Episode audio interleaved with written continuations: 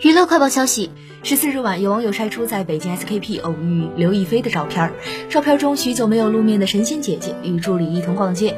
据网友透露，自己是在下电梯的时候，看见一个女生站在旁边与身边的人讲话，她戴着墨镜。网友随即抬头一看，竟然是刘亦菲，心情激动的网友表示：“仙女还是仙女，皮肤超级好。”身材不胖不瘦，熟悉刘亦菲的粉丝应该知道，刘亦菲日常出门不喜欢化妆，对仙女来说，涂个口红就算是上妆了。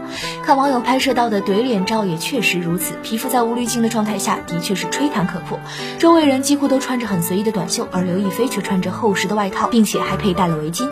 之后，刘亦菲摘下了口罩墨镜，在店铺内看商品。刘亦菲的五官的确很精致漂亮，在路人的镜头下，颜值也非常能打。